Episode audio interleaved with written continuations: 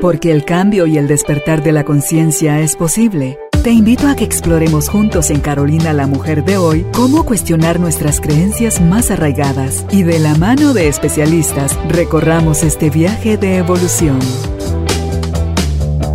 Bienvenidos. Hola tribu de almas conscientes, me da muchísimo gusto estar nuevamente con ustedes y darles la bienvenida a este su espacio donde tendremos la oportunidad de aprender herramientas, técnicas, claves, todo aquello que nos ayude a estar en el aquí y en el ahora y como el creador lo hace. En, acá lo tengo, es John Kabat-Zinn, es el creador del mindfulness o el tema como lo queremos abordar hoy también es el presente, lo tiene todo, donde en compañía de Dunia de Morales podremos aprender sobre estas eh, prácticas que nos van a ayudar a mejorar nuestro nivel de vida a través de la respiración consciente.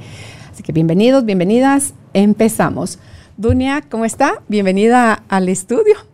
Hola Carolina, buenos días, ¿cómo está? Qué alegre estar por aquí con usted. Me encanta su estudio, felicitaciones. Gracias. Qué alegre, muchas gracias por invitarme. Gracias, Dunia. Eh, en el espacio en la radio, cuando yo me entero que usted es maestra en la Universidad de, de Mindfulness o Atención Plena, y dije, como no lo había yo sabido antes, para, para que pudiéramos traer ahora a este espacio, Dunia, eh, esas técnicas, porque estamos sobreentrenados, diría yo, a vivir en el pasado o a vivir en el futuro y el estar en el presente, que nos lo viven diciendo por todos lados, es tan regalo el presente eh, que nos da la vida, que por eso se llama presente, ¿verdad? Entonces, gracias por, por aceptar la invitación y compartir con nosotros todo esto que usted comparte en la universidad.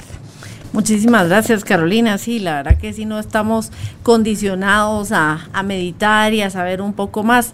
Eh, yo la verdad que me encanta el curso que doy en la universidad porque no solo es un curso de meditación o de técnicas de meditación, sino es un curso que implica varias cosas. Eh, a mí me encanta pensar que muchas personas piensan, ay, es que meditar sí, me encantaría, pero ¿a qué horas? ¿Verdad? 20 minutos, media hora, una hora, yo no puedo.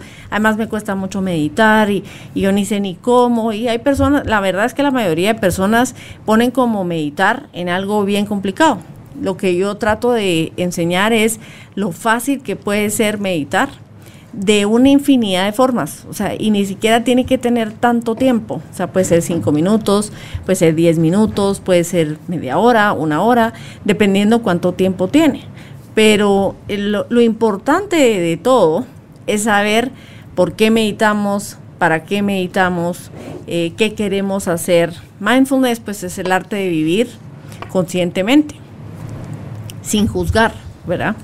Y para vivir conscientemente y sin juzgar, eh, hay varias cosas que están implicadas, que yo creo que son parte de lo que a mí me encanta enseñar y es que no puede usted vivir conscientemente porque a usted le pueden decir, mire, viva plenamente todo. Eso quiere decir, viva plenamente sus emociones, por ejemplo. Pero si no conoce sobre sus emociones, si no le gustan sus emociones, si no sabe que, entonces prefiere esa parte, la va a vivir, va a vivir conscientemente, pero esa parte mejor no. Y encima que se siente feo, como que, ¿cómo quiere que me meta eso que se siente feo? Exactamente, es peor cuando usted dice, no, eso a mí no me gusta tanto, entonces yo prefiero eso tenerlo así como guardado, eh, recuerdo una vez en un taller que llegó alguien y me dijo, mire, pero usted quiere, yo le dije, ¿cómo se siente ahorita que está haciendo el grooming al caballo? Entonces me dijo, no, es que fíjese que eso de sentir, eh, yo no sé, pero yo tengo más o menos como año y medio de estar medicada para no sentir. ¿Cómo? Como así, ¿verdad? Entonces es, ¿y es, por qué? Porque es los medicamentos que muchas veces utilizamos para eh, antidepresivos o ansiolíticos y lo que nos ayudan es a reducir, en teoría, eh, bueno, nos ayudan a reducir de alguna manera las presiones y todo lo que las personas tienen para poder vivir una vida más tranquila. Pero, como hemos hablado en programas aquí con usted, si usted deja de sentir eh, el enojo, eh, lo que la tiene triste, la depresión, si usted deja de sentir el paquete completo, entonces deja de sentir también el amor, deja de sentir la felicidad, de porque se vuelve como un poquito no, ¿verdad? O sea, se, se queda como un poquito aislada, porque los estos medicamentos pues sí lo aíslan un poquito a uno de lo que está viviendo. Claro que eso no quiere decir que no sea necesario, a veces es necesario y sí está así, pero a lo que vamos es para vivir conscientemente y para vivir plenamente necesitamos conocer de nosotros y estar dispuestos a, mm. a ir conociendo todas esas áreas. Conocer de nosotros cree uno que conoce de sí mismo porque anda con uno para todos lados, pero no nos conocemos, Dunia. Conocemos incluso la parte que hacia la que nos dirigieron a la hora de, educarnos, de fíjate en esto, rechaza lo otro. Entonces, todo lo que no valido o, veo que tengo la capacidad de, pero elijo no hacerlo, es, es también mío. Entonces, si yo me, si yo me medio conozco, solo por encimita. Yo creo que mientras estemos negando nuestras emociones, invalidando, resistiéndolas, nos medio conocemos. Es muy poquito lo que conocemos de nosotros. En aras de gustar, ser amados y ser aprobados, mostramos la mejor parte de nosotros, pero esa parte fea se va a salir no va a necesitar nuestro permiso, va a salir y esa parte fea también somos nosotros. Entonces, cuando usted dice conocerse a sí mismo, ¿qué involucra, Dunia? Yo, por ejemplo, eh, reto a mis alumnos a que cada clase que tenemos eh, traten de responder preguntas, como mi helado favorito es, eh, la, película más bonita que he visto en mi vida es, el, me siento muy contento cuando, cuando me siento triste, quiero comer, ¿Qué quiero comer cuando me siento triste. Eh, si me tuviera que ir ahorita eh, de este mundo y tuviera que dejar una cápsula del tiempo, ¿qué dejaría? ¿Qué tres cosas dejaría en esa cápsula del tiempo? Y tienen que responder todo eso en un minuto. Entonces usted tiene 12 preguntas, 14 preguntas que tiene que responder en un minuto y ahí se da cuenta que su consciente, su subconsciente, porque en un minuto no le da tiempo a pensar nada, solo le da tiempo a decir lo que le viene en la mente. Cuando usted ve en un minuto que hay seis que no pudo responder porque en el momento no se le vino. Es porque no lo tiene consciente y no lo tiene su subconsciente tampoco, sino simplemente le falta esa información de usted.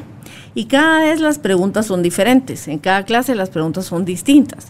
Y en cada clase decía, ah, esta sí me costó, decían algunos, ¿verdad? Porque eh, no, pens no sabía, porque si a usted le dicen ahorita, a ver Carolina, en los siguientes dos segundos diga cuáles son las tres cosas que dejarían en una cápsula del tiempo. Y habían veces que decíamos, habían algunos que decían mi familia, los animales, eh, mis mascotas y tal cosa. Pero ¿para qué las dejan si ellos se van a desaparecer? La familia no, se puede meter en una cápsula de tiempo, los animales no se pueden meter. Pero ¿por qué los guardo ahí, Doña? Pero porque en el momento no sabe qué decir. ¿Sí me entiende? O sea, al final lo que sucede con estas preguntas es que ahí nos damos cuenta que tenemos en el subconsciente y en el consciente en un minuto para responder.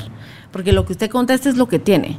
La película más bonita que he visto en toda mi vida es el libro más importante que he leído en toda mi vida. Es, usted y yo hemos leído muchísimo. Entonces responder una pregunta como esa en un minuto y con presión, de que en un minuto ya no... ¿Cuántas preguntas? Más o menos son en 12 y 14, o 14 preguntas en un minuto que tiene que responder. Y es que a veces la respuesta es una palabra. Eh, a veces ni siquiera es la frase. palabra. Entonces, eh, pero lo que sucede ahí es que nos damos cuenta de que tan de qué tanto conocemos de nosotros. Porque lo que decíamos hace un rato, eh, necesitamos tener mucha información, necesitamos conocer mucha información para reaccionar ante determinados momentos. Ah. Si no la tenemos, no podemos reaccionar ante esos momentos. Y si no conocemos, entonces tampoco.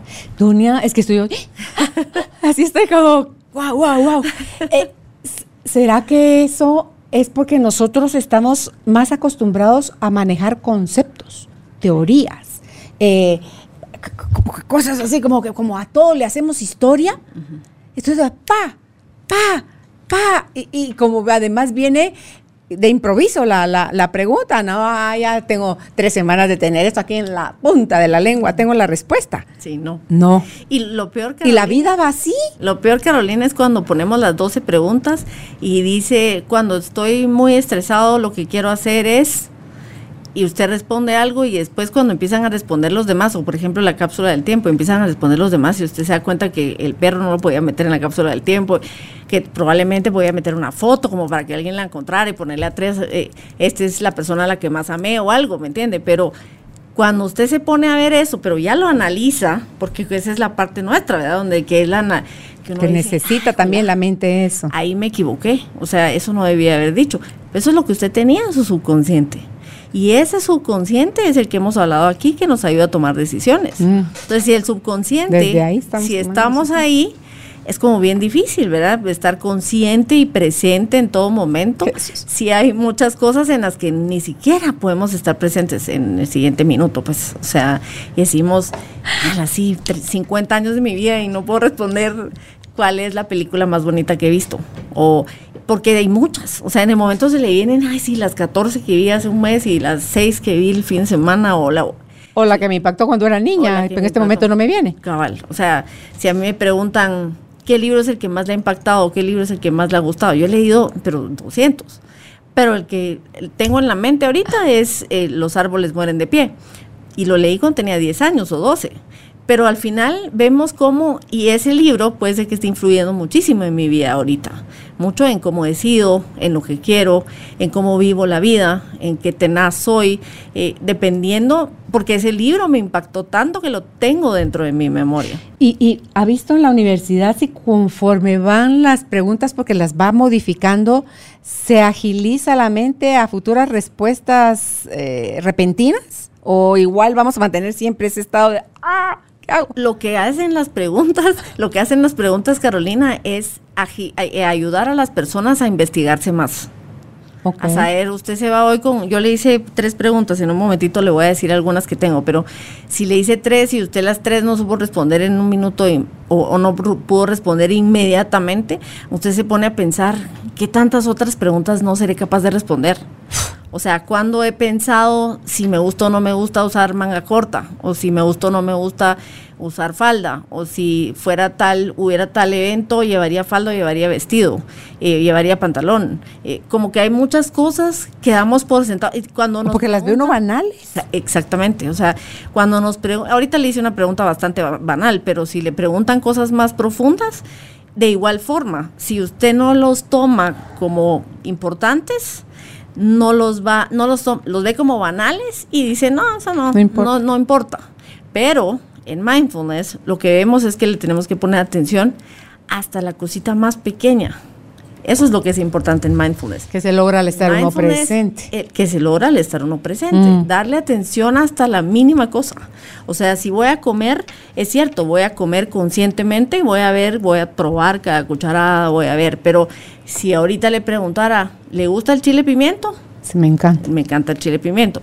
¿En qué comidas le gustaría el chile pimiento? ¿Le gusta el color del chile pimiento? ¿O será que sabe el chile pimiento algo? O sea, como que muchas cosas nos hacemos preguntas y vemos y decimos, ay, sí, el chile. Y si mira, y me lo empiezo a imaginar. Y, y en la próxima comida que lo tenga, digo, ay, sí, con chile pimiento y tan bonito que se mira el rojo encima de todo lo demás. Y, y de esa manera le vamos a poner atención hasta las cositas más pequeñas, que eso es lo que es importante en mindfulness, ponerle atención Pero usted dijo algo ahí que para mí ahí está la clave, sin juzgar.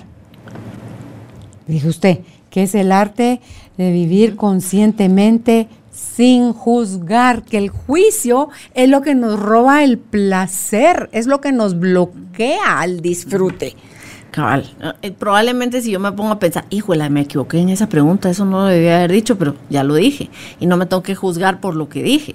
Lo que tengo que pensar es, ah, bueno, entonces en una cápsula del tiempo en realidad, y probablemente se quede uno pensando una semana entera, Carolina, ¿qué pondría en una cápsula de tiempo? Una carta, una nota, un poema, eh, una foto mía con atrás algo, una foto de mi familia con atrás que diga los quise mucho o, o un pensamiento, una reflexión. ¿Qué pondría?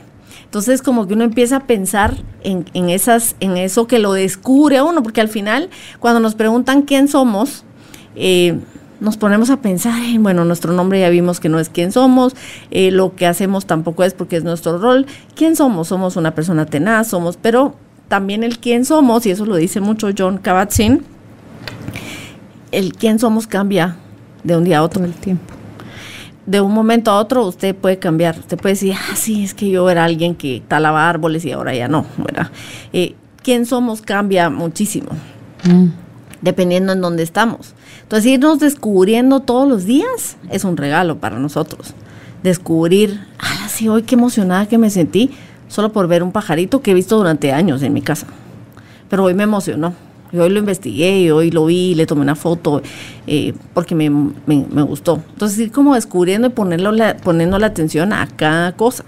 Mientras más cosas le pongamos atención, menos nos vamos a estresar por qué vamos a hacer o qué hice o por qué hice eso, eh, cómo lo debí haber hecho diferente, eh, si le vamos poniendo información a nuestra, a nuestra mente, ¿verdad? Ok, hacerse preguntas entonces ayuda para conocerse cada vez más uno un poco.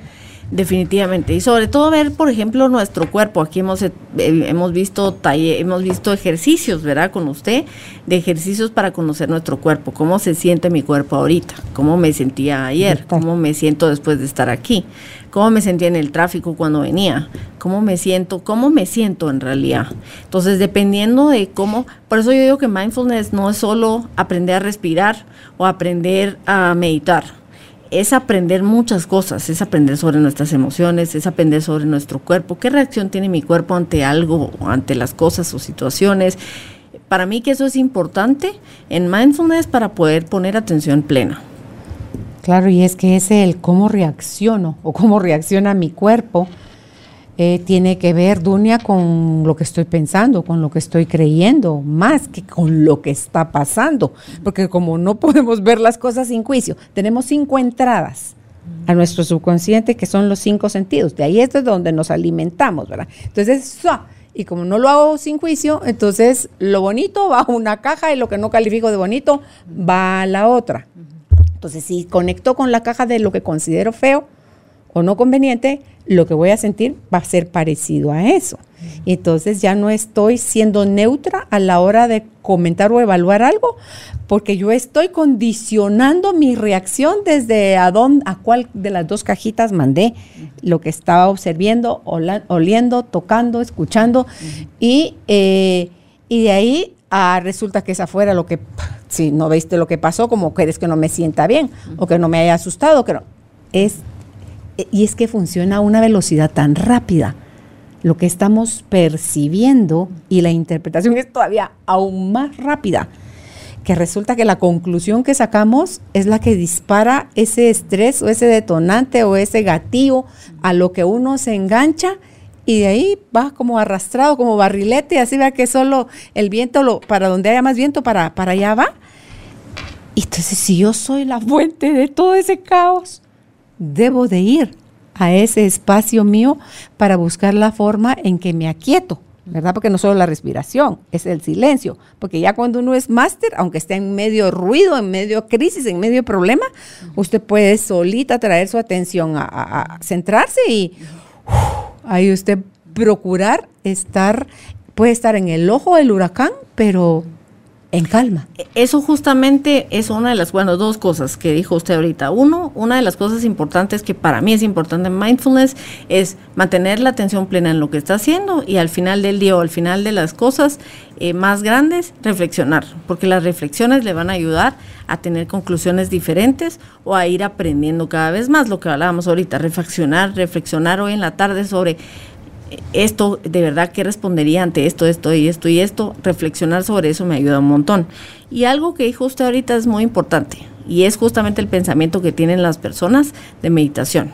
Necesitamos hacernos másters para poder llegar a hacer esas meditaciones en cualquier lugar o en cualquier momento. Una de las virtudes que habla John Kabat-Zinn que tenemos para en, que, que debemos de mantener en mindfulness es nunca llegar a ser maestros, sino mantenernos como el eterno principiante. Entonces siempre vamos a ser un principiante. Media vez nos mantengamos como el eterno principiante, usted va a ser curioso siempre. Mm. Mientras más principiante sea, más curioso va a ser. Entonces el otro día yo tenía a alguien que me decía, mire, se va, puedo estar en su podcast. Y le dije, sí, yo feliz de que esté en mi podcast. Pero yo quiero que usted sepa que yo no soy un experto Le dije, no, yo necesito que usted sea un experto. Yo lo que necesito es lo que usted sabe ahorita, porque experto quizás va a ser dentro de muchos años, es una persona bien joven, pero ahorita sabe mucho que a mí me interesa. Entonces, cuando nos mantenemos en, en como eterno principiante, siempre somos curiosos. Y para mindfulness siempre necesitamos tener viva la curiosidad. Que usted vaya caminando y ve una florecita, ay, qué linda esa florecita ya la había visto, las mismas flores que están en la calle durante toda la vida. Aquí en el condominio están ahí siempre, pero ahorita le puso atención. Entonces, cuando somos eternos principiantes, le ponemos atención a todo, porque cuando somos principiantes queremos ver dónde poner el dedo, dónde poner esto, dónde... cuando ya nos soltamos y ya lo hacemos todo, ya lo hacemos con de cajón, entonces ya se quita la atención plena, ya estamos funcionando en automático. Entonces, en la, la atención plena y mindfulness es evitar el automático. ¿Sí? Claro que cuando vamos manejando necesitamos llevar un poco de automático, pero ideal sería que le pusiéramos 100% atención a la carretera, al carro, a cómo va el carro, a cómo me siento yo, a cómo se ve el paisaje, para poder seguir en ese eterno principiante. Entonces, si somos un eterno principiante, sabemos de que podemos hacer meditaciones tan sencillas como Carolina ahorita va a tener un examen y necesita atención plena para el examen y tiene mil cosas en su cabeza, que tiene muchas cosas que va a hacer. Le entregan la hoja, ya la tiene en su escritorio, están todos hablando, todos quieren, el profesor empieza a dar instrucciones, no se volteen, no miren, no hagan, y usted con todas las cosas que tiene y las respuestas que las tiene que saber y el examen que es de varias hojas, agarrar, respirar profundo y con su lapicero hasta la parte de arriba de su hoja hacer un infinito dibujarlo siguiendo el lapicero para poder ver el lapicero y empezar a seguir el infinito y va viendo el lapicero como va dibujando el infinito, lo hace con el dedo para que su dedo, para que no quede marcado el examen, y va marcando y va marcando el infinito, va siguiendo su dedo y va haciendo el infinito. En el momento está tranquila, relajada. Su mente está abierta y su mente está lista para hacer un examen. Fue una meditación de un minuto o dos, pero que le dio una gran diferencia para hacer su examen. La centro. Entonces lo centra, la relaja, respira, y entonces ya empieza a hacer su examen. ¿sí?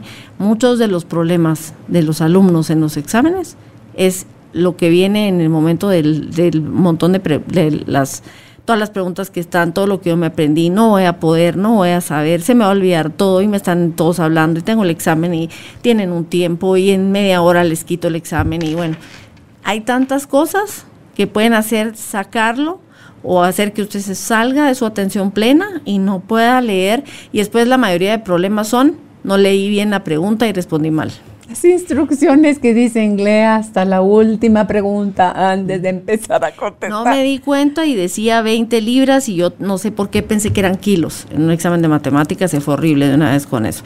En un examen de cálculo se fue horrible con eso. En química yo he sabido de un montón de, de personas que tienen un montón de problemas porque no vieron que decía y tomen en cuenta que la masa es de tanto. ese pedacito no lo vi, de lo aturdida que estaba. ¿Por qué? Porque les cuesta la atención plena. Necesitan atención plena para ese examen. Pero el miedo no nos permite tener atención plena. Eso y que no sabemos seguir instrucciones. Pero el mismo no seguir instrucciones es porque me quiero adelantar a las cosas. Que eso es parte de no estar aquí en el presente, sino que quiero ver ya terminar el examen y entregarlo. Sí, ya, ya quiero ver si terminó, si supe o no supe cómo hacerlo. Y ya me lo desarrollé, ya no importa si la nota si estuvo bien el resultado, ya, ya por lo menos ya lo hice, Y, y, lo tuve malo de todas formas, Pero es parte de la atención plena. O sea, la atención plena realmente, por eso dice John Kabat-Zinn, es, es un estilo de vida, porque es para todo, es para comer, es para bañarse, es para estar con su familia, es para estar con su, con su esposo, con su hijo, con su amigo, con su novia, con quien sea. Eh, es para realmente funcionar en un examen. Es tan fácil como haga un infinito, siéntese, respire. Entonces, mis alumnos estaban muy contentos de ver que podían hacer varias cosas. Las respiraciones. Las respiraciones pueden haber unas muy escandalosas, unas muy difíciles y unas muy fáciles. Yo les decía, bueno, miren, ahorita, antes de comenzar, vamos a respirar profundo, y cuando saquen el aire lo van a sacar abriendo la boca y soltando por todo por la boca la, y, pero soltando todo su cuerpo a la vez. Entonces usted tiene y de repente respira. Y como de alivio sí. Sí y entonces uno ya se siente más relajado. Es más se cambian de posición los alumnos. O sea, cambian de, ah, sí, la verdad que sí, me gustó. ¿sí? El cuerpo habla, sí. El, el cuerpo se relaja, eh, ya puedo poner atención. Eso es lo que pasa con la atención plena. Por eso yo le decía que para mí mindfulness es mucho más allá de aprender a respirar y aprender a meditar. Si no es, ah, bueno, entonces si yo sé que no puedo poner atención, si tengo miedo, si estoy en estrés, si estoy en ansiedad, si no entonces lo que tengo que hacer es hacer unos ejercicios de respiración, hacer unas técnicas, utilizar algunas técnicas importantes y entonces ya puedo poner atención plena, ¿verdad? Eh, igual eh, hay muchas técnicas que se pueden utilizar para, para meditar. Tai Chi es una de ellas. Los ejercicios de Tai Chi, lo que me encanta a mí de Tai Chi es que Tai Chi es un ejercicio que puede hacerse por separado. O sea, ahorita usted puede hacer uno solo y le va a funcionar. Puede hacer, claro, puede hacer una clase entera de una hora, de hora y media, de 40 minutos, pero con uno de los ejercicios que haga de ellos, con eso le va a funcionar. Entonces no, no necesita ni ser experto, ni ser maestro, eh, ni tener mucho tiempo. O sea, lo puede hacer en cualquier lugar. Puede ir en el bus, sentada en el bus, y en el bus respirar profundo, cerrar los ojos, relajarse, ver por la ventana, y, va meditando. No, no es, es cierto, el silencio ya nos ayuda en la meditación. Si usted no está en lugar con unas velas y con un sillón y pone música de relajante, celta, que es tan linda la música, celta, bueno, se sienta, lo hace, sí lo puede hacer y le va a funcionar mucho que mejor. Pero si no puede o todavía no sabe cómo hacer eso, empezar con técnicas chiquitas ayuda muchísimo, por lo menos para empezarlo a hacer. ¿Qué es importante antes de hacerlo? La intención. Una de las cosas importantes en mindfulness es mantener una intención para todo. Es decir, bueno, yo voy a respirar ahorita para relajar mi cuerpo, para sentirme mejor. Porque hoy que estoy grabando, pues quiero sentirme mejor. Y quiero relajar mi cuerpo y verme más relajado. Y entonces mi intención hoy va a ser mantener esa tranquilidad, mantener esa paz. Y mantener, si usted tiene una intención diaria, la puede hacer en el momento que va a meditar, o la puede hacer en la mañana al comenzar. Y al pone una intención a su meditación, respira profundo, ve los árboles, ve una flor, ve algo que tenga un vaso de agua, eh, para poder meditar. Medita un rato, pone una intención para el día y con eso va a pasar el día entero. Yo les decía a mis alumnos que un día dije, voy a hacer, hoy voy a hacer una meditación, hoy voy a, mi intención, yo la meditación la escribo. Y cuando uno escribe, la, la intención la escribo. Cuando uno escribe, a veces escribe cosas que están como en su subconsciente, pero no lo tiene en la mente, ¿verdad? Entonces, cuando estaba escribiendo, puse, hoy mi intención del día va a ser ser bondadoso. La palabra bondadoso no estaba en ese momento, o sea, yo no quiere decir que nunca he sido bondadoso, sino la palabra bondadoso como tal no había venido a mi, a mi vocabulario en los últimos días. Entonces dije, bondadoso. Lo googleé dije, bueno, que, miremos qué es bondadoso, ¿verdad? Porque quiero eso para mí hoy. Sí, o sea, ¿qué quiero hacer hoy con bondadoso? O sea, ¿qué, qué significa ¿verdad? realmente bondadoso? En inglés, en español, para poder ver de dónde había sacado la palabra y por qué hoy la necesitaba. Y mire, se me presentaron ese día 20 formas de ser bondadoso pero como que se me fueron presentando. O sea, al final dije, es en serio. El universo dijo, ¿eso quieres hacer? ¿Quieres ser bondadoso? Pues aquí está. Y al final puede ser bondadoso de un montón de formas que no lo tenía pensado. O sea, para mí que era ser bueno, pues o sea, esas cosas que hice fueron ser bueno o, o tal vez hice algunas cosas que actos amables. actos amables o actos de, eh, no sé, como ser nice con alguien, pero y, ni siquiera lo tomaba como un algo que no había hecho, sino que ya había hecho algunas cosas, pero ese día tenían la palabra bondadoso de título. Entonces me pareció tan increíble y al final eso es lo que nos ayuda a también mantener la atención plena, porque durante ese día quizás le di sonrisas a gente que antes sonrió, pero no me había dado cuenta, ah, esto también es ser bondadoso, e, esto también es ser bondadoso. O sea, estuve la atención ese día en ser bondadoso, aunque antes ya lo había hecho. Tal vez si lo que sea que elijamos como intención para el día, lo enfocamos a llevarlo a cabo con nuestros cinco sentidos, Dunia. Se puede ser bondadoso en la mirada, en el gesto, en la palabra, en la atención, el de tener una puerta, el, qué sé yo, hacer algo por alguien. Eh, si mete uno los cinco sentidos, se multiplican, creo yo, las oportunidades de, como le pasó a usted ese día, de, llevar a la práctica la, la, intención. Y no es para una semana, es para hoy. Justamente, y uno empieza a darse cuenta, pero en los cinco sentidos mira todo, porque ese día yo iba, bueno, yo voy a un lugar todas las semanas y generalmente les llevo algo a las personas que viven, que me abren la puerta al lugar donde voy. Siempre les llevo algo, unos dulces, algo les llevo algo a las personas que me abren.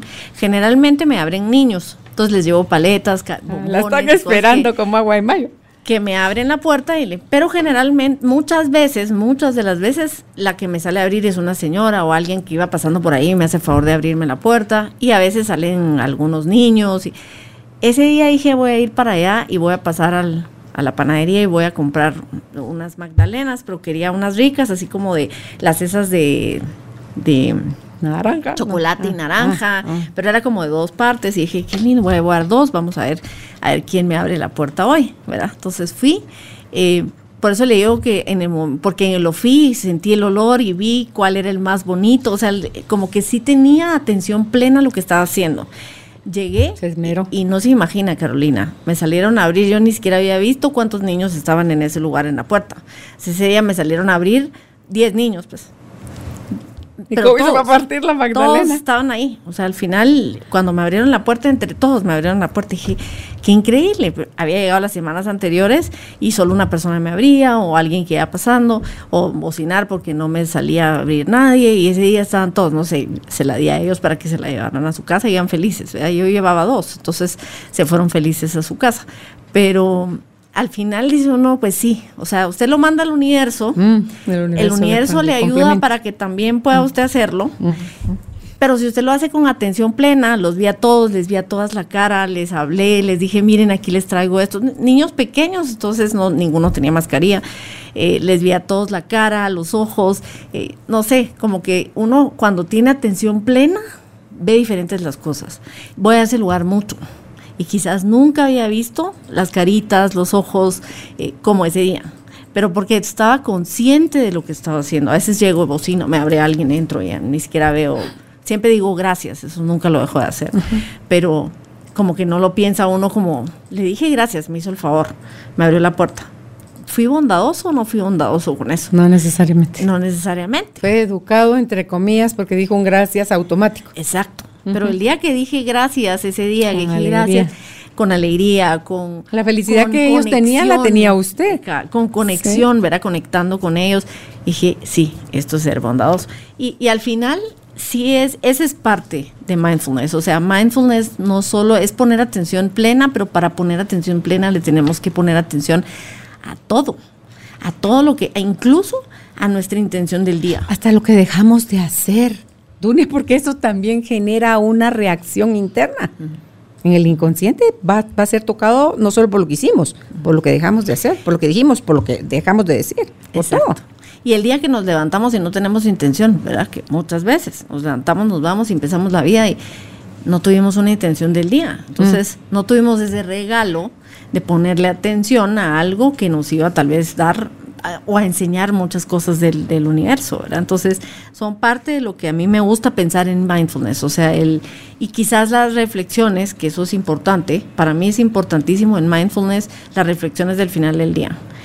Una de las cosas que yo les digo a mis alumnos es, em, uno de los regalos que tenemos en la vida es poder escribir, ¿verdad? Las personas que escribimos, uno de los regalos que tenemos es poder escribir, poder escribir conscientemente Puedo escribir en la mañana cuando me levanto, cualquier cosa que tengo en la mente, no importa si es la, nos van a venir muchas cosas que no son tan importantes. Hoy tengo que dejar dicho que metan la ropa a la lavadora, hoy tengo que hacer esto, hoy tengo que hacer lo otro, pero además hoy me siento contenta, hoy me siento feliz, hoy me siento enojada. Eh, pero ayer, no sé, lo que hice ayer no me gustó tanto, estaba contenta, pero todo lo que vino en el momento, eh, yo leí un libro ahorita que dice que uno debe escribir en las mañanas tres páginas al día. Desde que se levanta, antes de levantarse, empieza a escribir. No fue el camino del artista, de Julia Cameron. Sí, Tres páginas al día. Mm. Pero al final de ah. eso, terminar con su intención, dice, bueno, y mi intención de hoy va a ser esta, ¿verdad?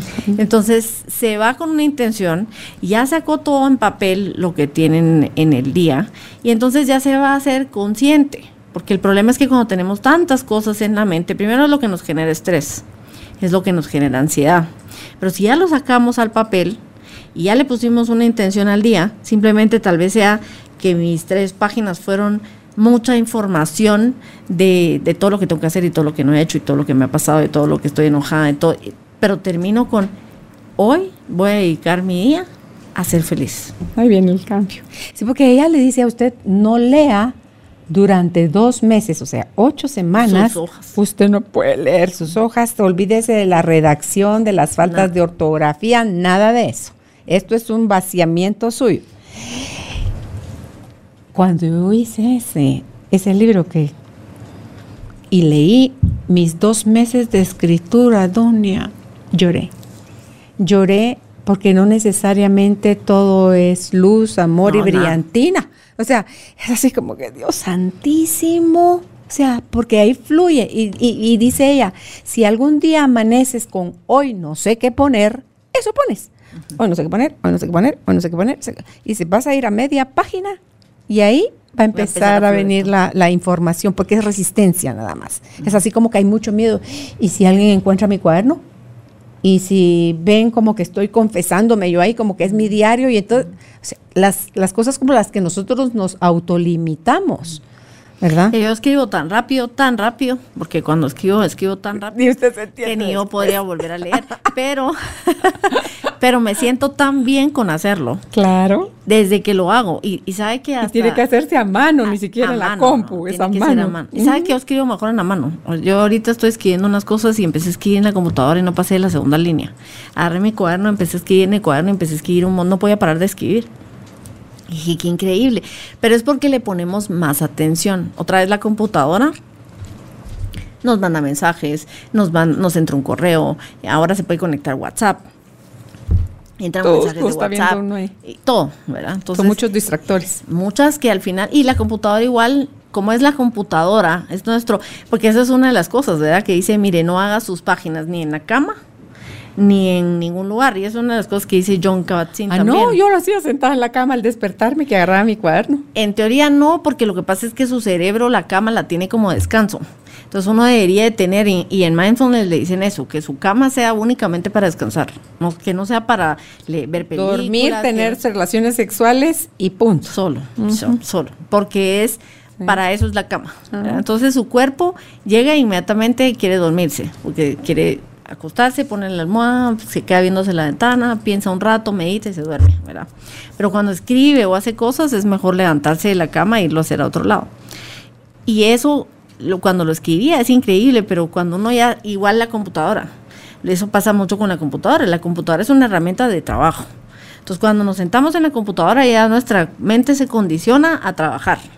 Y entonces ahí ya nuestra vida de artista pues ya se ve un poquito afectado entonces es mejor escribir, a menos que usted esté escribiendo algo como que está escribiendo su libro, está escribiendo una novela, que lo está escribiendo en, el, en la computadora, pero igual su, su, su cuerpo y su mente dice, ahorita es tiempo de escribir mi libro. Usted que ha incursionado en otras líneas del arte, que tocar un instrumento, que pintar, eh, que escribe, ¿Será que tenemos el mismo efecto en ese vaciamiento o en ese poder estar presentes y conectarnos con nuestra esencia, Dunia, a través de cualquiera de las líneas del arte?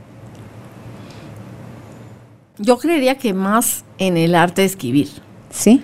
Eh, porque el arte de escribir, lo que pasa es que depende, porque eh, esa es una buena pregunta, Carolina. El problema mío es que cuando yo empecé a pintar y empecé a dibujar, eh, yo dibujo hiperrealismo. Entonces, para mí, dibujar es, es igual siempre pensar, o sea, tomar en cuenta los espacios, cuántos medías, de aquí para acá es la mitad. De hay mucha mente, digamos. Todavía hay mucha mente incluida.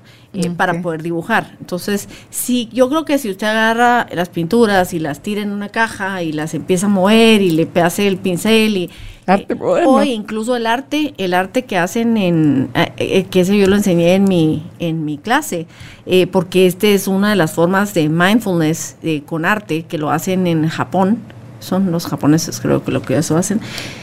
Y lo que hacen es agarrar una, no sé si ha visto, pero... Lo de hay- la arena. eh, no, No. eh, son unos pinceles como escoba, que son del tamaño de una persona. Y hacen un círculo que es como un infinito, pero que se queda como sin cerrar. Y entonces el arte es dibujarlo de una. Y entonces cuando empiezan, eh, tal vez ahí sí no lo busca eh, para que lo vea, pero cuando empieza, usted viene y lo va dibujando y lo hace, y cuando termina, termina.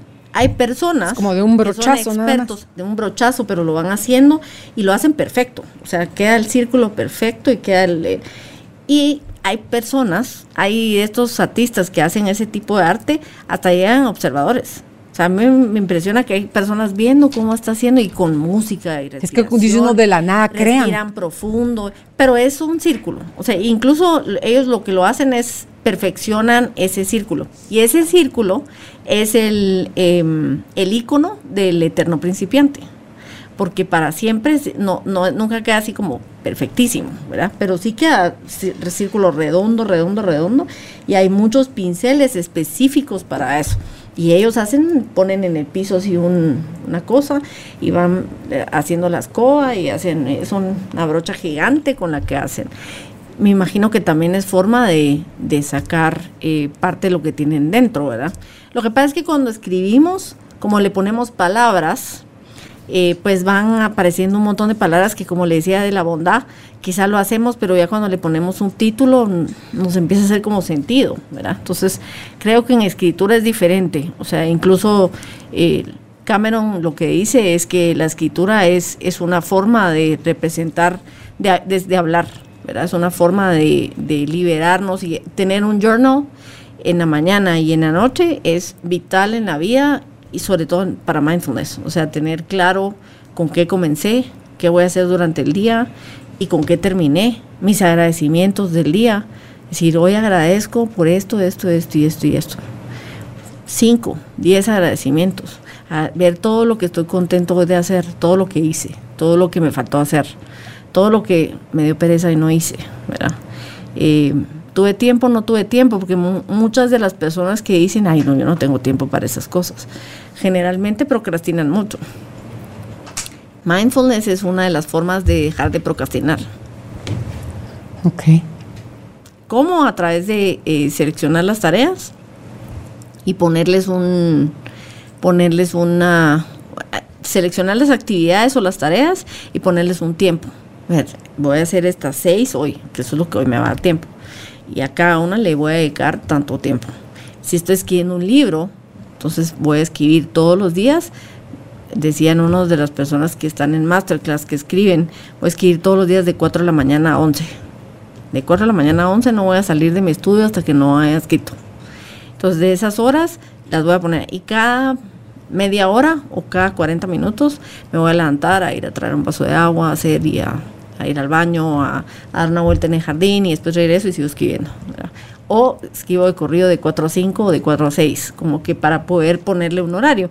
Y de esa forma, eso nos ayuda a ser disciplinados y también a reducir el estrés y la ansiedad. Porque ¿qué nos genera cuando no hacemos las cosas? Ah, ya tengo una semana y no escribí ni una sola página, pues. Y ya qué me va a decir mi editor o qué me va a decir la persona o nunca lo voy a llegar a hacer.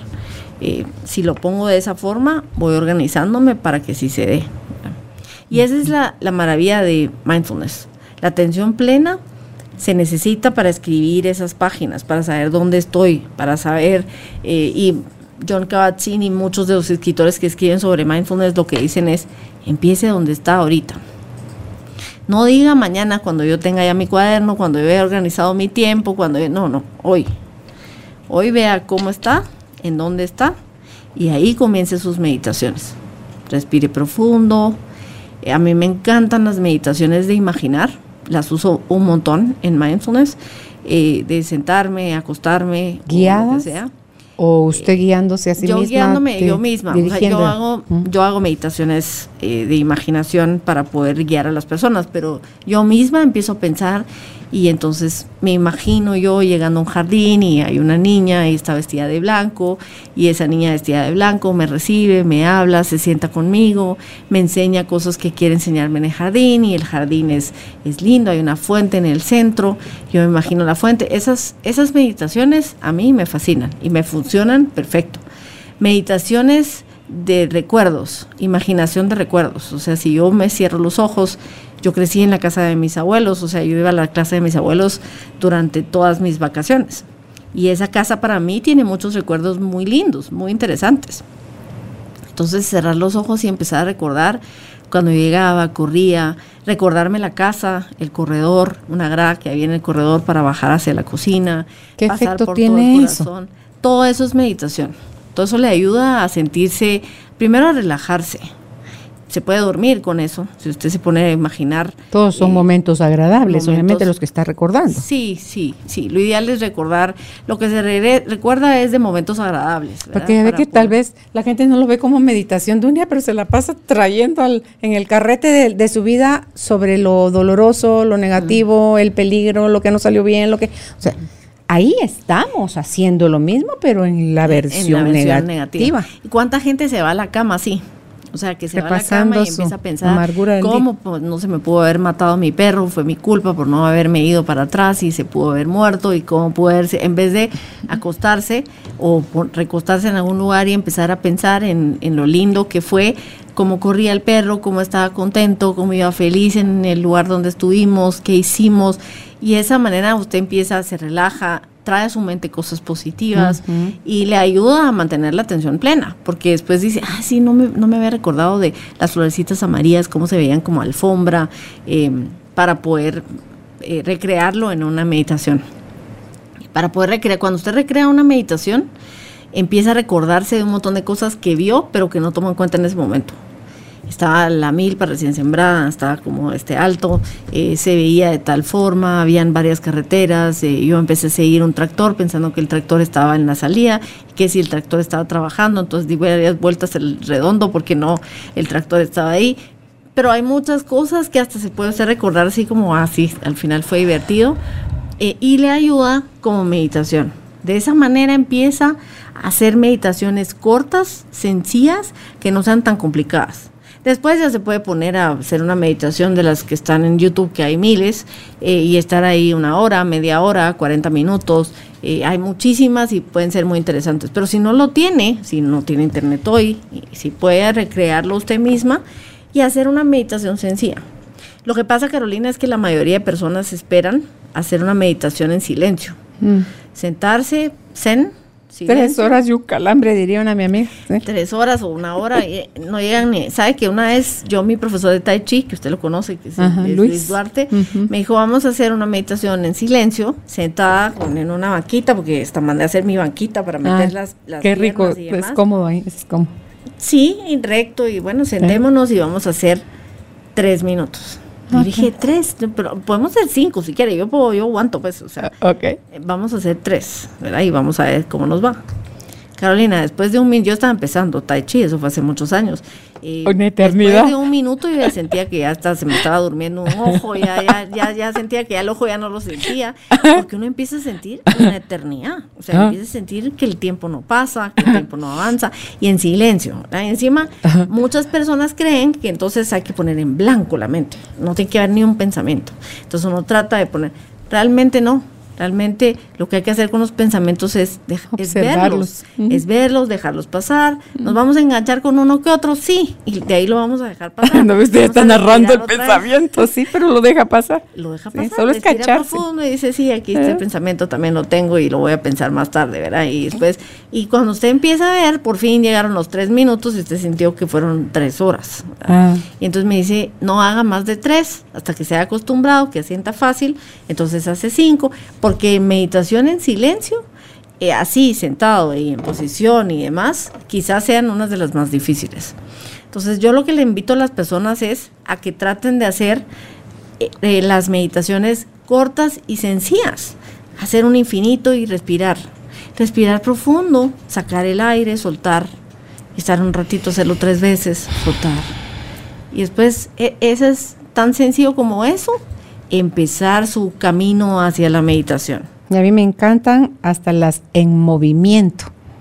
Salga a caminar conscientemente, riegue sus flores conscientemente, lave los platos conscientemente, siéntese a comer el aroma, la textura, los sabores. Eso es, diría Madre Teresa, pero no es de ella la frase, creo que es de alguien más. Cuando comas avena, come avena. O sea, no que no esté tu mente pajareando por cualquier lado, sino que en donde estás, lo que sea que estés haciendo, que estés tú presente, o sea, que todos tus sentidos estén enfocados en lo que estás haciendo.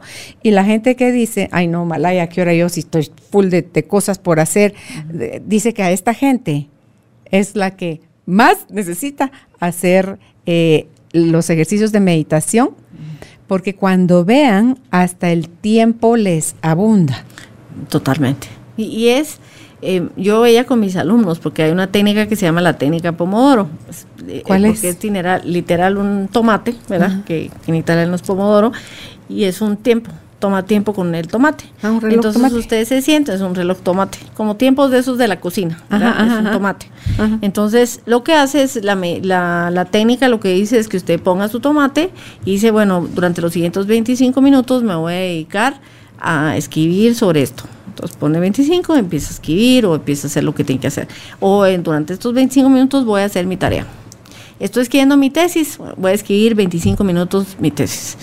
A veces suena y usted va escribiendo, está tan feliz que no quiere dejar, pero tiene que parar. Tiene que parar. Respira, se levanta un momento, da una vuelta en el jardín, toma un vaso de agua, regresa y si eso le puede tomar durante dos minutos o tres minutos regresa y pone el tomate 25 minutos otra vez. Y entonces eso le ayuda a dejar de procrastinar y entonces hace que su tiempo le rinda mucho más. Me decían mis alumnos, mire, después de que yo pasaba cuatro días haciendo una tarea, porque me levanto al baño, porque me llaman, porque estoy que quiero ir a comer, porque desde que usted se sienta a querer hacer su tarea, no sé qué tarea, pero cualquier tarea que usted quiera hacer, ya sea escribir, ya sea, le empieza a dar hambre un sándwich. Más ahora que estamos en la casa. Y empieza a oler como a comida y dices, voy a parar un momento, voy a ir a comerme un sándwich. Pero si usted pone... lo que no está escrito. Como usted pone un tiempo, así huela a lo que huela en su casa, no se puede levantar 25 minutos. Entonces me decía, sabe que yo en tres pomodoros, porque hay varios pomodoros, entonces usted en 25 minutos para, respira y está un minuto o dos y después puede seguir y otros 25 minutos. Cuando termina cuatro pomodoros, hace un descanso más grande. Puedes descansar durante media hora, puedes descansar durante una hora. Entonces me dice, mire, yo en dos pomodoros ya había terminado de estudiar y había terminado todo. O sea, era, realmente no es tanto lo que tengo que hacer. El problema es que me cuesta tanto convencerme de sentarme. Pero cuando yo ya empiezo a, a ponerle atención a esto, me es mucho más fácil. ¿Y qué pasa con eso? ¿Por qué un tomate? ¿Por qué no ponen en el celular el tiempo? Porque el celular empieza, empieza, sí, pero le empiezan a mandar mensajes, le empiezan a tener, mandar WhatsApps, empiezan a entrar correos, le empiezan, no, guarde su celular, dedíquese esos 25 minutos. ¿Y qué es? Atención plena. ¿Por qué le va a abundar ahora el tiempo? ¿Por qué lo hizo en 25 minutos y antes lo hacía en cuatro días? Porque le puso toda su atención a una sola cosa. El multitasking es un mito, no existe solo el grupo este de multitasking, nada más, Lady Multitask. Eh, eso es nada más, pero realmente el multitasking no existe. Esos que hacemos cuatro cosas a la vez, no se puede. O sea, una cosa estoy haciendo y las demás no. Las demás las estoy viendo superficial. Y el tener mi mente en cuatro cosas, lo único que hace es estrés, ansiedad, inflamaciones y enfermedades. Eso es lo único porque me estresa. O sea, yo siento que no. O sea, yo soy superhéroe, pues, entonces ya lo único que me falta es la capa, ¿verdad? Pero entonces hago todo. Yo estoy cocinando, estoy, no, pero yo cocino. si estoy haciendo los huevos, el desayuno y me pongo a lavar los platos, se me quema el desayuno. No se puede. O lavo los platos o hago el desayuno. O puedo hacer un desayuno más o menos y queda algo feo, ¿verdad? Unas cosas que más, unas cosas que no me salieron tan bien y hago los platos. ¿Y qué sucede? Que al final me tardé más, porque los frijoles los quemé, tuve que hacer otros, entonces para poder hacer el desayuno bien. Entonces esas son las cosas que vemos, por eso es que nos cuesta tanto la atención plena, porque pensamos que queremos hacer muchas cosas y que hacer varias cosas a la vez me va a ayudar a agilizar el tiempo. Y será más difícil para nosotras las mujeres, que está esa idea de que somos multitask, que para los hombres, que también está la idea de que son eh, Solo mono, o solo un pensamiento pueden tener a la vez. Sí, yo creo que es más difícil para nosotros las mujeres. Los hombres son mucho más fáciles porque ellos saben que solo una cosa a la vez se hace. Ellos Su no cerebro son- está entrenado en eso. No son multitasking. O sea, Mm. eh, los hombres dicen, ellos mismos le dicen, mira, multitasking las mujeres, yo no, Mm. ¿verdad? Porque ellos no son multitasking. Nosotros tampoco. Tenemos la idea de que somos multitasking, pero estoy segurísima. ¿Por qué? Porque nos dicen que somos multitasking porque cuando fue la época de la recolección, me imagino yo que en ese momento la gente salía con su niño y andaba recolectando, pero no era que andaba viendo al niño y poniéndole pañal y no, no, o sea, simplemente el niño andaba ahí a la par y era mamá porque no le quedaba más que andar con el niño, pues, pero no porque le estaba poniendo su atención al niño. El niño era parte de la ayuda para recolectar, pero no era que salían a recolectar y a la vez jugaba con el niño de escondite, no, o sea, en ese momento lo que había que hacer era recolectar y punto. Entonces en eso se fue como creando la idea de que podíamos tener al bebé y a la vez eh, cocinar, por ejemplo. Claro, podemos ser mamá y cocinar a la vez, pero porque tenemos el bebé metido en la cuna, pues, que se durmió. Porque lo tenemos entre el corral, no porque estamos jugando con él. O sea, eso no es, eh, eso no es ser multitask, pues, eso es simplemente tener nuestra atención en lo que estamos haciendo y si llora, voy con él. Pero claro que no puedo dejar de ser mamá. Soy mamá, estoy ahí, estoy viéndolo en el corral y estoy viendo aquí. Entonces ahí se fue creando la idea de que yo podía estar estudiando en la computadora, estar escribiendo cheques y estar hablándole a alguien que en, una reunión. No se puede. Eh, algún cheque va a irse sin firma, ¿verdad? Algún algo que está estudiando no se le va a quedar. O lo sabe para el examen y después se le borra de la mente. Porque no lo procesó, porque no lo estudió conscientemente, que eso es lo que yo les decía a mis alumnos. Cuando uno estudia, debe poder procesar lo que está estudiando explicarlo, decirlo, hacer un video. Y eso no se puede si no lo vi claramente. Si solo le di una ojeada mientras que estaba Mm, no lo comprendí. jugando en PlayStation con mis amigos, no lo comprendí. Probablemente gane el examen, pero de que le quede para la vida, difícil. Entonces eso es mindfulness. eh, sí es vivir la vida plenamente, conscientemente y sin juzgar pero implica otras cosas. Implica el conocerme a mí mismo, implica conocer sobre mis emociones, Mm. cómo reacciono ante mis emociones, qué hacer cuando siento ciertas emociones. Porque sí, o sea, si yo voy a vivir mi atención plena, pero me enojé y bueno, en esta atención no le voy a poner atención al enojo. Voy a dejar pasar y no voy a hacer nada con el enojo porque no me gusta sentirme enojado. Entonces no puedo sentir atención plena. Voy a tratar de ver cómo duermo esa atención con un pastel, con un traguito, eh, con algo más, ¿verdad? Porque no quiero tener esa atención plena ahorita que tengo todos estos problemas. ¿A qué hora le pongo atención plena a todos esos problemas? Y tampoco se trata, Carolina, de ponerle atención a todos los problemas. Al contrario, es venir y decir, bueno, ahorita todos estos problemas me están drenando mi energía. Si yo le pongo atención a todos los problemas que no se pueden resolver, porque por eso son problemas, ahorita no los puedo resolver, sino que vengo y digo, bueno, voy a poner mi atención plena en las clases de arte por el momento, mientras voy viendo cómo resolver esto.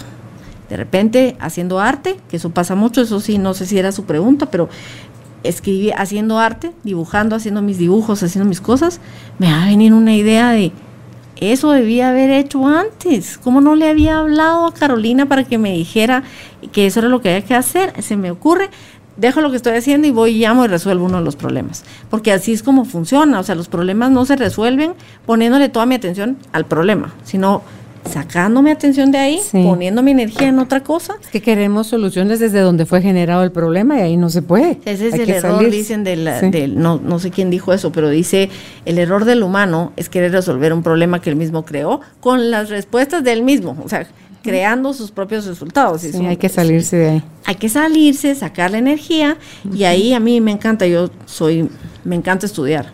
Cada vez que yo me veo con que hay muchas cosas que no puedo resolver, me inscribo en algo para estudiar. Me inscribo en una maestría, me inscribo en, ahorita justamente estaba viendo, dije, si voy a regresar a- en filosofía, como ya saqué la maestría en filosofía, quiero ahondar mucho en la parte del arte, de la filosofía, de estética. Entonces dije, me voy a inscribir para poder empezar a, ahondar en eso y de eso voy a sacar mi, mi tesis. Y dejo a un lado lo que ahorita, pero no puedo hacer eso y empezar a resolver y empezar a ver y todos mis problemas y porque no puedo. ¿Y ahí qué hace, por ejemplo, con el violín y la pintura y la escritura y todo eso? Hay algunas cosas que las cambio por, eso le decía a mi profesor de arte, porque cuando comencé con él, después de dos años de estar sacando mi curso de, arte, que ya estaba haciendo hiperrealismo, ya estaba haciendo caricatura, le dije, voy a tener que parar aquí. Me dijo, ¿por qué? Si te falta tan poco.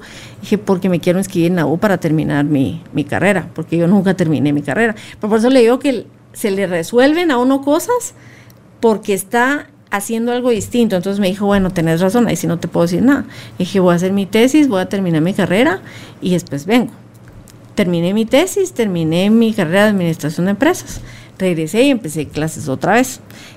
Cuando empecé clases otra vez, resultó lo de, que quería estudiar filosofía. Entonces le dije, voy a tener que volver a parar, voy a meterme en la universidad, voy a sacar la clase de filosofía porque ya con lo que tengo ahorita tengo suficientes herramientas para poder dibujar y poder hacer lo que yo quería. Pero quiero darle un alto porque esto me va a servir en mi carrera. Le di un alto a eso y empecé a meterme en lo otro. No hago todo a la vez, que eso es imposible, o sea, pero tengo en mi mente que lo puedo hacer, ¿me entiendes? O sea, para mí es la satisfacción de haber podido llegar a caricatura, en hiperrealismo, en dibujando, es suficiente por el momento no quiero ser artista, no quiero poner una, no quiero poner una, un, hacer una exhibición, una galería o algo por el estilo. Por el momento no. Entonces eso puede esperar mientras yo meto este otro camino que, que creo que me va a llevar algo más. Y ese es al final cuando uno es, es, creativo y es artista, hay muchas cosas que lo llevan al mismo camino, ¿verdad? O sea, el violín es algo a lo que hay que darle muchísimo tiempo, no siempre lo tengo, eh, pero ahí va, lo sé hacer. Y cada vez que toco con mi maestra, eh, regresamos 20 páginas, ¿verdad? O 40 páginas otra vez, pero me hace muy feliz saber que cuando regresamos, esas canciones que están en esas páginas, ya me las sé y sí me salen. Con eso es suficiente y puedo seguir. Pero por eso es importante poner atención plena a todo. Es decir, bueno, ¿qué es lo que quiero? ¿Para qué quiero esto? O sea, porque me reté a mí misma, porque es un reto, porque quiero tener mi atención en algunas cosas ahorita. Eh, ahorita estoy con la cosa de la escribir para mi tesis. Voy a escribir algo bien interesante por fin porque no he escrito mi libro y me interesa sacar mi libro. Entonces ahorita voy a escribir una cosa que estoy tratando de llevar dos proyectos, un proyecto que me va a ayudar a sacar dos proyectos. Pero eso es la atención plena, es que le pongamos atención a qué queremos, en qué momento y cómo lo vamos a hacer. Eso sí, Carolina, yo le voy a decir a la audiencia que él va a escuchar y a usted. Yo antes pensaba, como muchas personas, que somos multitasking, que podíamos hacer varias cosas a la vez. Hoy por hoy, yo no puedo hacer un cheque y hablarle a la misma vez. Mis hijos se enojan conmigo muchísimo porque yo voy caminando y paro para mandar un text message. O sea, yo no puedo mandar un mensaje caminando, no puedo, tengo que parar. Y, me he escapado que me atropellen a veces porque cuando voy a mandar un mensaje a mi hijo que estoy en, que ya me puede recoger, empiezo a caminar y paro a la mitad y no me doy cuenta de que paré a la mitad. Entonces ya después me doy cuenta y yo no, no, me voy a hacer a un lado. Pero porque no puedo. Puedo hacer una cosa a la vez no contesto el teléfono muchas veces cuando estoy en una reunión o cuando estoy con alguien. Y después me reclaman, mira, pues yo estaba preocupado. Porque yo le pongo a mí toda mi atención a las personas que se lo merecen. no voy a estar aquí con usted y voy a estar contestando el teléfono, ni siquiera cerca. O sea, lo guardé en mi bolsa. Por el momento, si hay algo urgente, va a tener que esperar. Y creo que con esa mentalidad podemos llegar más lejos que eh, pensando en que podemos hacerlo toda la vez. Y eso es mindfulness. Mindfulness decía, hubo una agencia de carros que hizo un video y decía, cuando comes, come. Cuando escribes, escribe. Cuando observas, observa. Cuando, escuchas, escuchas. Y al final, porque era de carros, cuando, manejes, maneja. Y eso es, es poner atención a cada cosa de las cosas que estamos haciendo. Pero para ponerle atención a todo, tenemos que estar felices con lo que estamos haciendo o conscientes de lo que estamos haciendo, que eso nos va a llevar a algún lugar. Yo en mindfulness trato de que las personas sean conscientes de sí mismos y sean conscientes hacia dónde van, qué quiero. Y eso nos ayuda también porque mindfulness, ¿por qué es Hay un programa de televisión que dice mindful o mindless. ¿Cuál es la diferencia? Mindless es el que es automático, todo lo que hacemos en automático. Mindful es el que pensamos, el que nos ponemos conscientes y nos concientizamos de cuál va a ser nuestro resultado. ¿Cuántas veces no vamos al supermercado mindless y salimos con un montón de compras que decimos a qué hora traje todo esto, no lo debía haber comprado? ¿Cuántas veces vamos a hacer compras mindless? ¿Hasta cuántas veces las personas votan en un país mindless? Mindfulness es muy importante para saber qué quiero para mi vida. Prioriza uno, Donia. Aprende a priorizar. o no me conviene esto para mi vida? ¿Será que de veras, si yo soy mindful, voy a fumar? Probablemente no, porque si yo soy mindful, tendría que fumar conscientemente y saber que eso no le hace bien. ¿Cuánto me estoy dañando a mí mismo? ¿Cuánto me estoy Que sabe rico, pero no le hace bien. Ahí nos vamos también al placer y la felicidad. No todo lo que es placer me hace feliz. La felicidad es autosostenible, se sostiene para siempre y el placer es algo momentáneo. Si me comí el chocolate y me sentí deliciosísimo y después me quedo con cargo de conciencia un mes, ese no me da felicidad, me da placer. Entonces, pero eso lo vemos cuando vemos en atención plena, cuando nos hacemos conscientes de todo.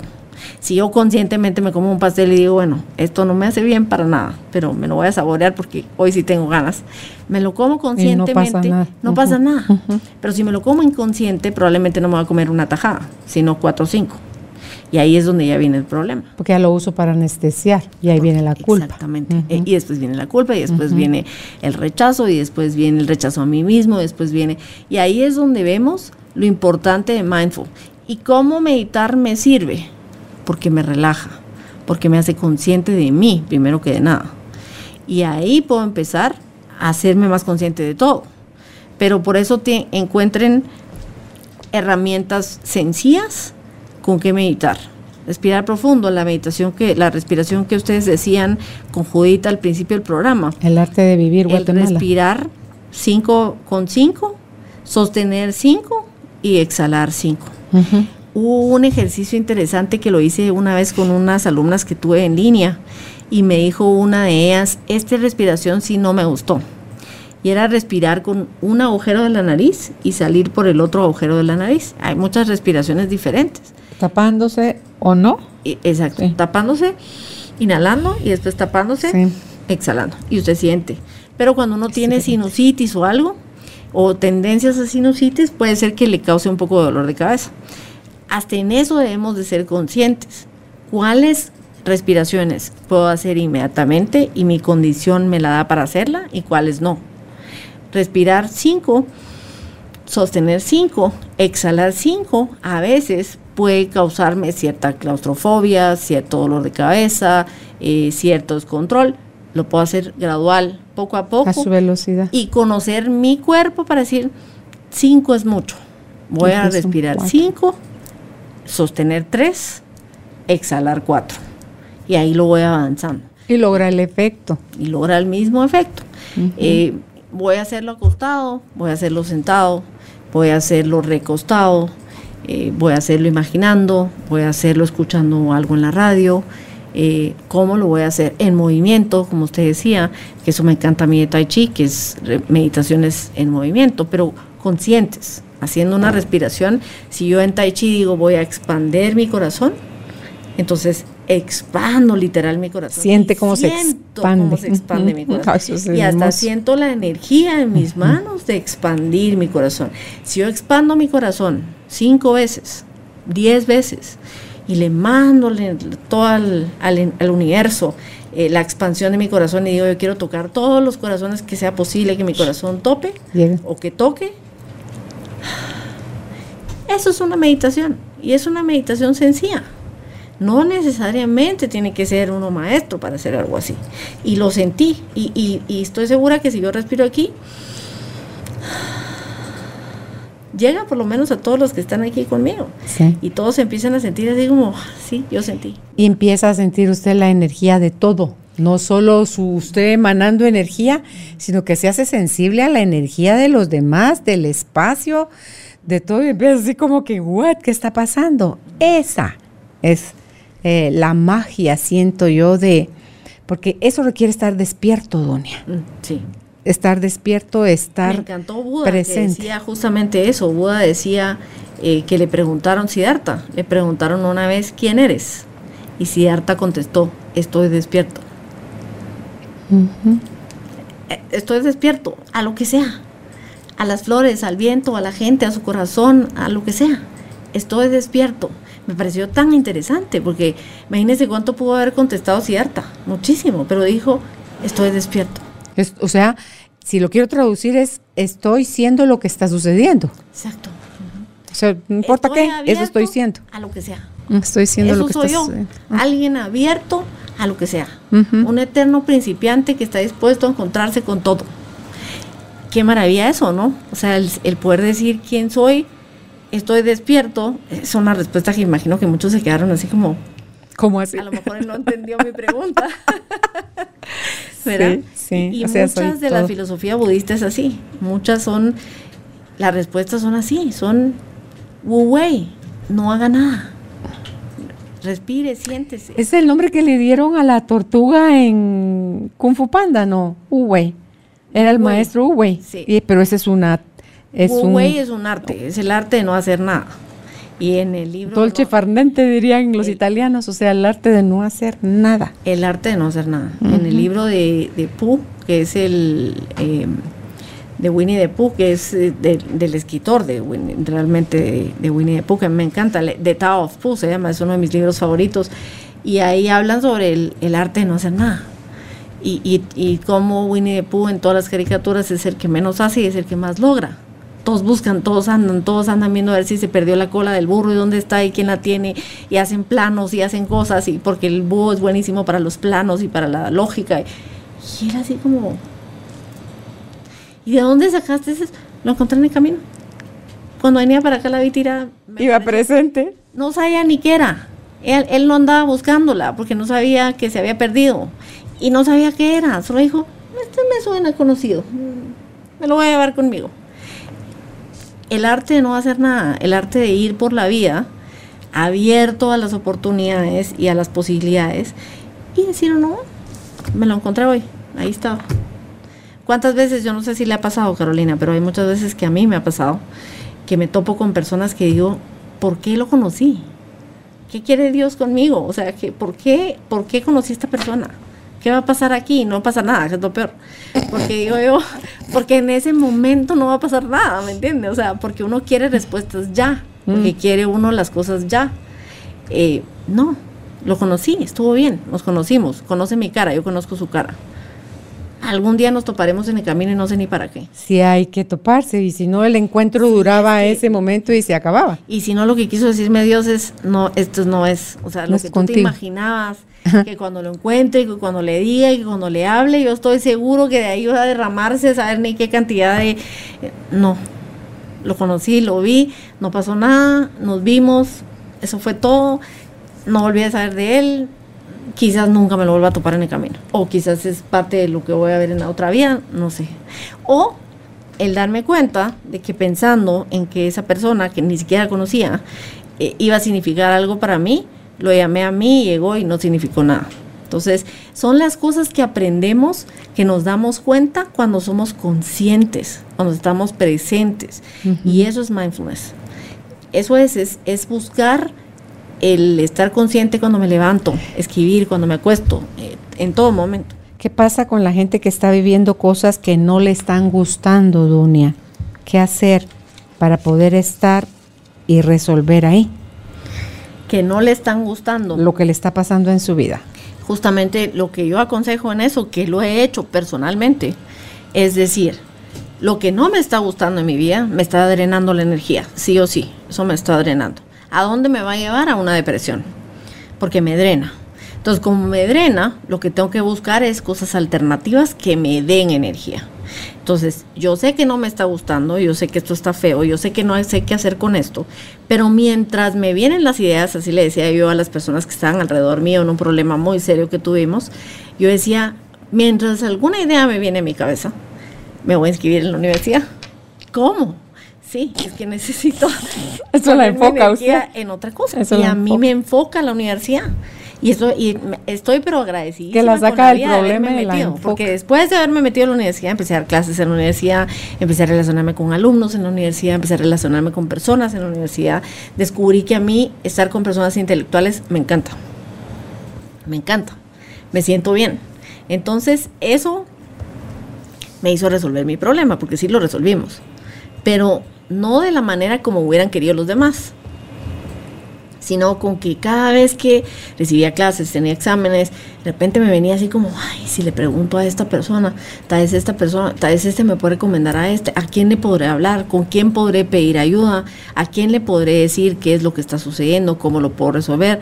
Cada semana, Carolina, tenía la universidad, tenía clases, tenía lo que estaba haciendo, pero cada semana tenía un camino que tomar. Cada semana decía, bueno, esta semana voy a hacer esto y vamos a ver a dónde nos lleva. Llegaba al final, cero, camino sin salida. De regreso, pues.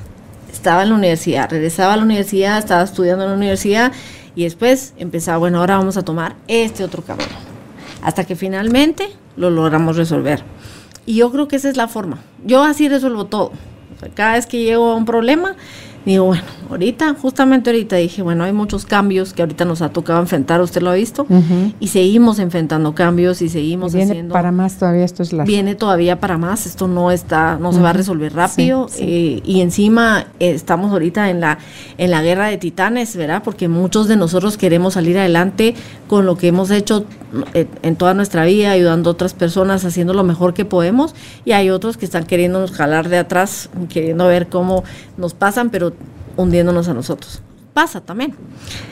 Si eso sucede y estamos en ese en esa guerra ahorita y viendo cómo sobrevivimos todos y demás, dice uno, bueno, entonces ahorita a qué me meto? Por eso uno al final viene y dice, mm, sí, ahorita voy a escribir esta novela porque tengo ganas. Y empecé a escribir y me gustó siempre he querido escribir una novela, me encantan las novelas y empecé a escribir. No sé si la voy a terminar o si voy a nada más escribir unos capítulos porque ahorita necesito enfocar mi energía en otra cosa, mientras que se resuelven varias cosas que estamos haciendo.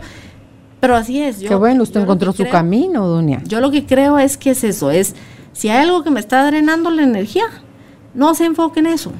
Dele tiempo, un día al día, dos días a la semana un momento en el día o dos días a la semana. El resto, enfóquelo en algo que le haga feliz.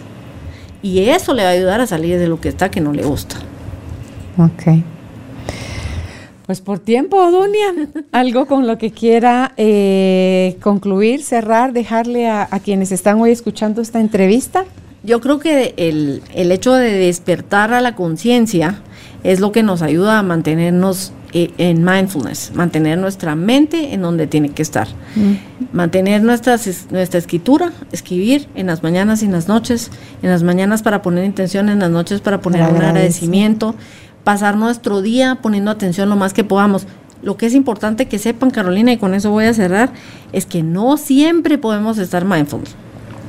No es posible. O sea, la mente del ser humano no está capacitada para poner atención en todo. Aquí hubo cosas que ahorita tuve que ignorar para poder poner para poner, poner atención a lo que estamos haciendo. Entonces, no a todo le podemos poner atención, pero a las cosas que decidimos ponerles atención, que elegimos ponerles atención, debemos poner la atención que necesitamos.